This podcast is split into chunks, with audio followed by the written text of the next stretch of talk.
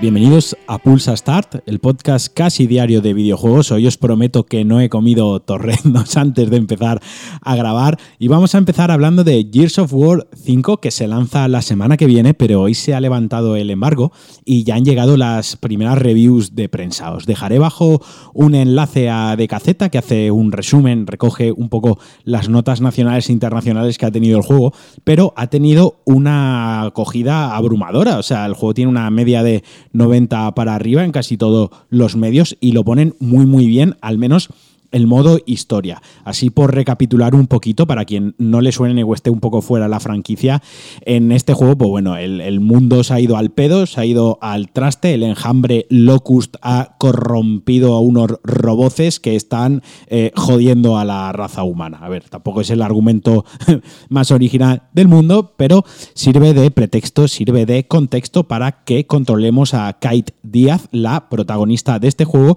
que además tendrá ahí un rollo psicológico como una conexión eh, loca con los Locust y que quizás le juegue una mala pasada haciendo que ella misma sea su peor enemiga, ¿no? Ese es un poco el planteamiento del modo historia que, como digo, se está llevando notazas y dicen que está muy bien, que arriesga con cositas nuevas que nos han visto en la franquicia, que es algo que le hacía falta. Además, el juego vendrá con cuatro modos de juego online, eh, pues todavía no se han podido valorar. Yo soy de los que creo que no hace falta meterle muchísimas horas al online para poder hacer una review del juego o Mira, mejor dicho, a mí me gustaría que hiciesen reviews por un lado de lo que es el modo historia y por otro lado lo que es el modo multijugador. Quizás a mucha gente el modo multijugador directamente se la pele, no lo vaya ni a tocar y quiera jugar solo al modo campaña y viceversa. A lo mejor el modo campaña es bastante flojo, es una cosa bastante aburrida y el modo multijugador está muy bien, como ya ha pasado con algún Call of Duty. Pero bueno, centrándome en este Gears of War, yo lo jugaré la semana que viene. Ya os dije, tengo control ahí a medias, tengo el Devil May Cry 5 también a medias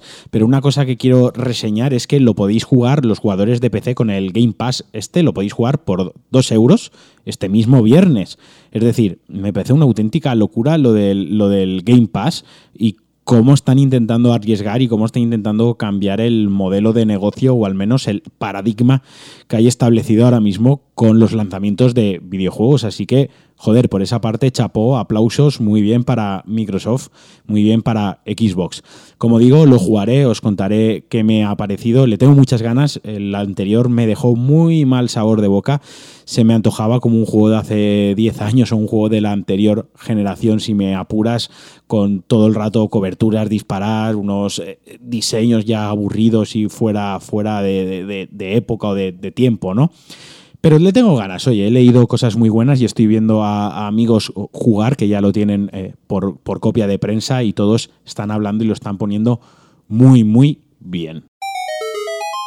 Y ahora toco un poquito de Cyberpunk 2077, que ya hace bastantes semanas que no os hablo de él y sabéis que es uno de mis juegos más más esperados desde hace años. Y es que, bueno, hace tiempo CD Projekt comentó la posibilidad de que quizás podría tener multijugador el, el, juego, pero nunca ni lo confirmaron ni lo desmintieron, lo dejaron como una posibilidad abierta. Pues bien, eh, lo confirmaron, confirmaron que va a tener multijugador, pero que este llegará una vez acabado todo el contenido de, single player y una vez lanzados todos los DLCs gratuitos. Cuando acaben con la experiencia para un jugador, se lanzará el modo multijugador, pero ya han empezado a buscar profesionales, ya hay ofertas de trabajo para que se incorpore gente nueva al equipo eh, para desarrollar o para dedicarse a la labor del multijugador. Es decir, que ya van a empezar a trabajar con él. Yo tengo mucha curiosidad a ver cómo puede implementar un multijugador, sobre todo cómo lo puede llevar a cabo CD Projekt.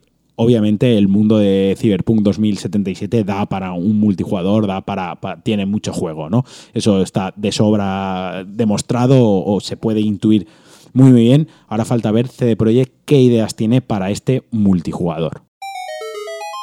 Y hoy vamos a acabar con Assassin's Creed, en concreto con Assassin's Creed Odyssey, y es que el modo Tour de Antigua Grecia se publicará en septiembre. Para quien no conozca este modo, viene heredado de Assassin's Creed Origins y era un modo que se lanzó tiempo después del juego, en el que eh, básicamente es un modo Tour educativo. Sirve para revisitar o para visitar los emplazamientos históricos que tiene el juego con pop-ups, con información, con lectura, con eh, historia sobre, pues, sobre historia, precisamente sobre las localizaciones que estamos viendo. Bueno, en fin, que es un modo de juego en el que no hay ningún tipo de acción, no hay ningún tipo de misiones ni demás, simplemente paseas con el personaje, es contemplativo y es como si fuese un museo virtual. Tuvo muy buena acogida en Origins, de hecho se utilizó en algunas escuelas, se utilizó a modo didáctico con chavales y funcionó muy bien, así que de verdad es una muy buena noticia porque el mapa de, de este Odyssey creo que es el mayor atractivo del juego, es una auténtica pasada. A mí el juego no me gusta, ya os lo adelanto, lo he abandonado las dos veces que lo he intentado empezar, pero tengo que decir que lo que me ha atrapado esas dos veces y lo que me ha hecho echarle unas cuantas horas ha sido el mapa y lo bien recreado que está, así que es una noticia fenomenal. Además, eh, significa que Ubisoft sigue expandiendo el juego, sigue apostando por este juego que lleva, ya digo, expandiéndose desde que se lanzó con mogollón de misiones semanales, con misiones mensuales, expansiones y demás. Total, lo que os digo, este modo tour de Antigua Grecia lo tendréis disponible en septiembre de manera gratuita. Y hasta aquí el Pulsa Star de hoy. Espero que os haya gustado, espero que hayáis estado a gusto. Nos escuchamos en el próximo programa. Os mando un fuerte abrazo y adiós.